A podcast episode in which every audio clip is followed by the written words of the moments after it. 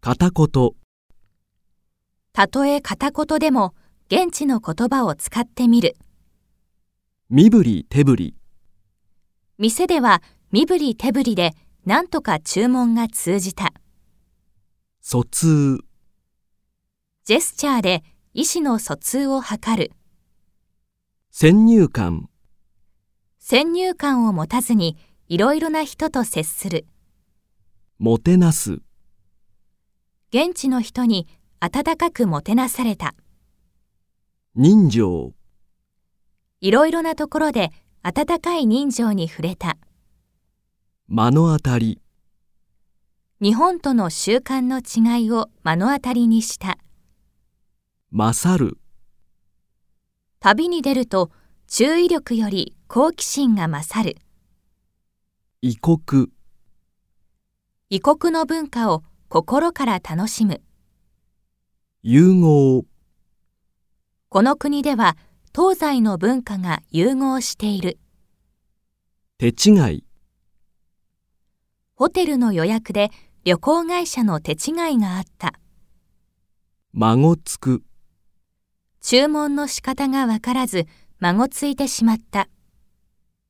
右往左往、途中で財布を落として右往左往した。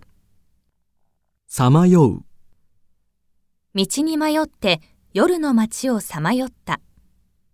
撮影、歴史的な建物をバックに写真を撮影した。とどめる、たくさんの思い出を記憶に留めたい。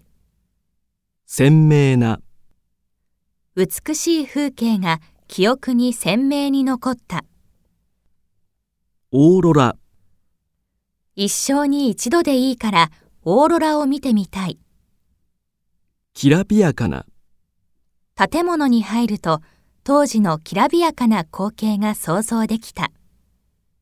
感無量、幸運にもオーロラが見られて感無量だ。満喫、 7泊8日の旅でヨーロッパを満喫することができた。こぐ、ボートを漕いで湖を巡った。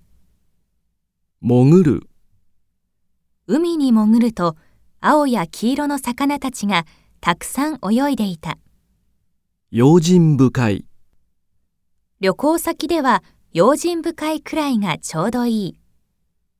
おちおち、ない、タイトなスケジュールでおちおちお茶も飲んでいられない。いっそ、この国が気に入った。いっそ住んでみようか。永住、ここに永住したいという日本人も多いそうだ。別荘、いつかここに別荘を持てたら嬉しい。懲りる。トラブルが多すぎてもう旅行は懲りた。